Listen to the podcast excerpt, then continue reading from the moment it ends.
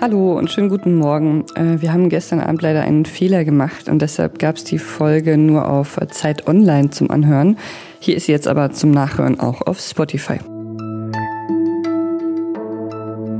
Hallo, schönen guten Abend. Sie hören was jetzt, den Nachrichtenpodcast von Zeit Online am Dienstag, den 27. Oktober. Das ist das Nachmittagsupdate. Ich bin Pia Rauschenberger und ich spreche heute über die verschiedenen Ideen zum Umgang mit dem Coronavirus. Der Redaktionsschluss für diesen Podcast ist 16 Uhr. Ja, und wir legen los mit einer weiteren Update-Folge, in der wir versuchen werden, die aktuelle Situation und die möglichen Reaktionen darauf ein bisschen auseinanderzunehmen. Bundeskanzlerin Angela Merkel hat heute ermahnt, dass wir ja schon mehr über das Virus wissen dass wir unser Verhalten aber auch diesem Wissensstand anpassen müssen und an, uns an die Regeln halten sollten. Sie stellt sich auf jeden Fall ein Schutzkonzept vor, das keine pflegebedürftigen Menschen ausschließt. Der Schutz der Bevölkerung und insbesondere der vulnerablen Gruppen ist und bleibt ein wichtiges Anliegen. Aber es muss ein Schutzkonzept sein, das nicht zu einer Separation von Gesellschaftsteilen führt. Das ist mir sehr, sehr wichtig. Damit richtet sie sich vermutlich auch an die Idee, ähm, die immer mal wieder aufkommt, dass eine Herdenimmunität erreicht werden könnte, indem man die Corona-Maßnahmen eben lockert und gleichzeitig Risikogruppen isoliert. So eine Strategie hatten kürzlich drei Forscher aus Großbritannien und den USA vorgeschlagen. Sie haben die Great Barrington Declaration ähm, geschrieben, die wurde auch von vielen Menschen unterzeichnet. Und dieser Vorschlag, der war also, dass alle Schutzmaßnahmen aufgehoben werden und auch Abstandsregeln und die Maskenpflicht und gleichzeitig eben Risikogruppen geschützt werden. Das geht natürlich nur, indem diese Risikogruppen isoliert werden und das heißt, dann könnten zum Beispiel ältere Menschen gar nicht mehr einkaufen gehen.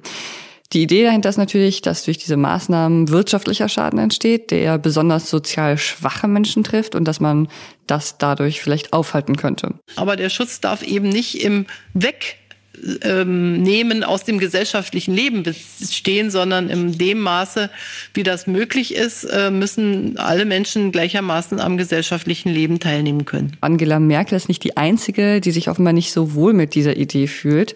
Die Deutsche Gesellschaft für Virologie hatte auch davor gewarnt, Herdenimmunität anzustreben. Also die sagen, dass eine Durchseuchung, also ich finde ja dieses Wort schon äh, grausam, schnell eskalieren könnte und ähm, dann zu extrem vielen Todesopfern führen könnte.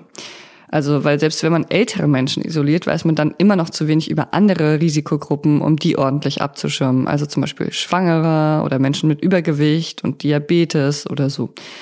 Ähm, ein Land, das ja immer wieder mit Ideen wie Herdenimmunität und Freiheiten selbst zu Corona-Zeiten in Verbindung gebracht wird, das ist Schweden. Und mein Kollege Jakob Simmank hat Schwedens Chefepidemiologen Anders Tignell interviewt. Und das ist sowas wie der schwedische Drosten. Und der sagt, dass sein Land weltweit missverstanden wird. Hallo Jakob. Hallo Pia. Warum wird denn Schweden missverstanden? Ja, das ist eine gute Frage. Ich glaube, im Allgemeinen wird das äh, Konzept der Herdenimmunität, der natürlichen Herdenimmunität, also einer Herdenimmunität ohne Impfstoff, ähm, immer noch mit Schweden assoziiert. Und das ist auch jetzt nicht ganz verkehrt, dass man das denkt, weil es E-Mails gibt von dem ähm, Epidemiologen Anders Teniel, in dem er auf das Konzept anspricht. Allerdings hat er uns im Gespräch äh, mehrmals tatsächlich gesagt, das ist nicht die Strategie Schwedens, eine Durchseuchung möglichst schnell herzustellen, sondern auch Schweden setze daran, die Übertragung des Virus möglichst herunterzudrücken und das Immunitätsniveau in der Bevölkerung möglichst niedrig zu halten pro Kopf gerechnet ist ja die Todesrate in Schweden fünfmal so hoch wie in Deutschland. Ist Tegnell denn trotzdem noch überzeugt vom schwedischen Weg? Ja, das ist eine ganz äh, gute Frage und ich glaube, das sind auch ganz wichtige Zahlen, dass man sich letztlich sozusagen anschaut, natürlich, wie tödlich ist eine, ist eine, ist eine Pandemie in welchem Land und dass man dann auch das als Vergleichswert nimmt, um Länder erstmal ganz grob nach ihrem Erfolg zu unterscheiden. Und da ist es tatsächlich so, dass Schweden nicht gut abschneidet, auch schlechter abschneidet als die Nachbarländer, mit denen man es, glaube ich, eher vergleichen sollte, einfach weil es ja auch Flächenländer sind mit einer niedrigen Bevölkerungsdichte. Er sagt selber, das geht sehr stark zurück auf Ausbrüche in Pflegeheimen im Frühjahr. Es gibt aber Leute, die sagen, das erklärt die hohen Raten nicht. Daniel sagt auch, es geht, es ist letztlich so momentan, dass die Zahlen zwar wieder hochgehen, aber die Hospitalisierung noch nicht. Also die, die Menschen in Krankenhäusern werden noch nicht mehr und auf Intensivstationen. Es gibt aber auch Kritiker, die sagen, na ja, das wird dann einfach kommen in ein paar Wochen. Also vielleicht ist da auch einfach noch ein bisschen zu früh. um zu sagen, ob das jetzt ein Erfolg ist oder nicht. Aber du hast vollkommen recht, bisher war die Pandemie recht tödlich in Schweden, ja. Und kannst du vielleicht noch ein bisschen was zu diesem Anders Tegnell erzählen? Also was ist das für ein Typ? Ist er wirklich sowas wie der schwedische Drosten? Ja, der ist ähm, quasi nicht ganz Drosten, weil er nicht an der Uni ist, sondern das Institut äh, für öffentliche Gesundheit leitet, ähm, als Staatsepidemiologe eher. Das ist ein bisschen ein anderes System. Also vielleicht ist er eher so ein bisschen von der Rolle her wie Lothar Wieler. Aber er ist ganz sicher so ähm, populär wie Christian Drosten und der ist auch jenseits von Schweden populär. Es gibt ja wirklich Leute, die sich sein Gesicht äh, tätowieren lassen und er ist so ein bisschen jemand meinem Gefühl nach, in dem man alles Mögliche reininterpretiert hat. Also man hat so eine sehr laxe Strategie in ihn reininterpretiert, diese Herdimmunitätssachen und die Realität sieht halt in Schweden tatsächlich ein bisschen anders aus. Das ist ganz sicher, was die festen Regeln angeht, nicht so streng wie äh, in Deutschland in Zeiten äh, des Lockdowns oder auch jetzt momentan. Aber es gibt schon seit März zum Beispiel andauernd die Regel, dass Veranstaltungen mit über 50 Personen nicht erlaubt sind. Ältere Schüler gehen nicht in die Schule. Und dazu kommt noch, dass die Schweden tatsächlich bei den freiwilligen Maßnahmen, also dem Verzichten auf soziale Kontakte, Homeoffice etc., sehr, sehr gut mitgegangen sind, auch ohne feste äh, Regeln, staatliche Regeln. Danke, Jakob. Sehr gerne. Und das ganze Interview finden Sie auf Zeit online. Eine andere Idee, die in Deutschland gerade wieder mehr diskutiert wird, ist eine Art Kurzzeit-Lockdown. Also dafür hatte sich heute zum Beispiel der Gesundheitsexperte und SPD-Mann Karl Lauterbach ausgesprochen. Er ist für eine befristete Schließung verschiedener Einrichtungen für zwei Wochen, um den starken Anstieg der Corona-Zahlen zu stoppen. Lauterbach nennt das Wellenbrecher-Shutdown. Und damit wir eine Vorstellung davon haben, wie hoch diese Welle momentan ist, heute hat Bundeswirtschaftsminister Peter Altmaier gesagt, dass er mit täglich 20.000 Neuinfektionen schon Ende dieser Woche rechnet. Und heute wurden wieder mehr als 11.000 Neuinfektionen binnen eines Tages gemeldet. Marcel Fratscher, der Chef des Deutschen Wirtschaftsinstituts, der hat sich auch für einen kurzen, aber konsequenten Lockdown ausgesprochen. Das hat er im Deutschlandfunk gesagt. Er sagt, mit einem kurzen, aber dafür eben konsequenten Lockdown könnte die Wirtschaft möglicherweise schon vor Weihnachten wieder hochfahren.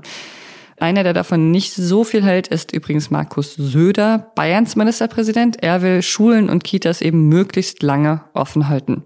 Morgen berät Angela Merkel wieder mit den Ministerpräsidenten und da wird es bestimmt auch um solche Themen gehen. Und ja, entspannt werden die Gespräche bestimmt nicht werden. Was noch? In Manchester im Norden Englands geht's ja manchmal ein bisschen rauer zu. Da eskaliert ein Streit zwischen Nachbarinnen. Eigentlich schon seit dem Lockdown im März, aber es wird immer schlimmer und schlimmer. Eine Frau, eine Mutter von drei Kindern, beschwert sich nämlich immer wieder wegen ihrer Nachbarin, die sehr, sehr lauten Sex hat. Die Mutter sagt, dass sie ein Zimmer ihrer Wohnung überhaupt nicht mehr benutzen könnte und nur noch sehr, sehr schlecht schlafen könnte. Die Mutter hat zwar schon versucht, mit ihrer Nachbarin Kontakt aufzunehmen, aber das ist ja in Corona-Zeiten auch gar nicht so leicht, ohne sich anzustecken. Und die Nachbarin hat wohl auf keine äh, Signale reagiert. Und dann hat eben die Mutter die Stadt Manchester informiert und die hat dann wohl versucht, das zu überprüfen, aber konnte eben von außen keine hohe Lärmbelästigung feststellen. Die haben dann aber zumindest äh, so Lautstärke-Messgeräte aufgestellt. Im Endeffekt haben sie dann aber der Mutter vergangenes Wochenende mitgeteilt, dass sie eigentlich wenig machen können, da es sich ja um Natural Noise handelt. Also natürliche Geräusche, sowas wie Vogelgesang, die man halt dann einfach schlecht verbieten kann. Im Prinzip könnte man ja sagen, da steckt schon fast sowas wie ein Ratschlag drinne, ähm, sich einfach an dieses Natural Noise auch zu gewöhnen. Also einfach an Vögel zu denken, Blumen, Bienen, Wind, der in den Bäumen raschelt. Kann ja auch mal laut sein. Und das war was jetzt für heute. Sie können sich gerne an uns wenden, wenn Sie mögen, unter wasjetzt.zeit.de. Ich bin Pia Rauschenberger. Machen Sie es gut. Ja,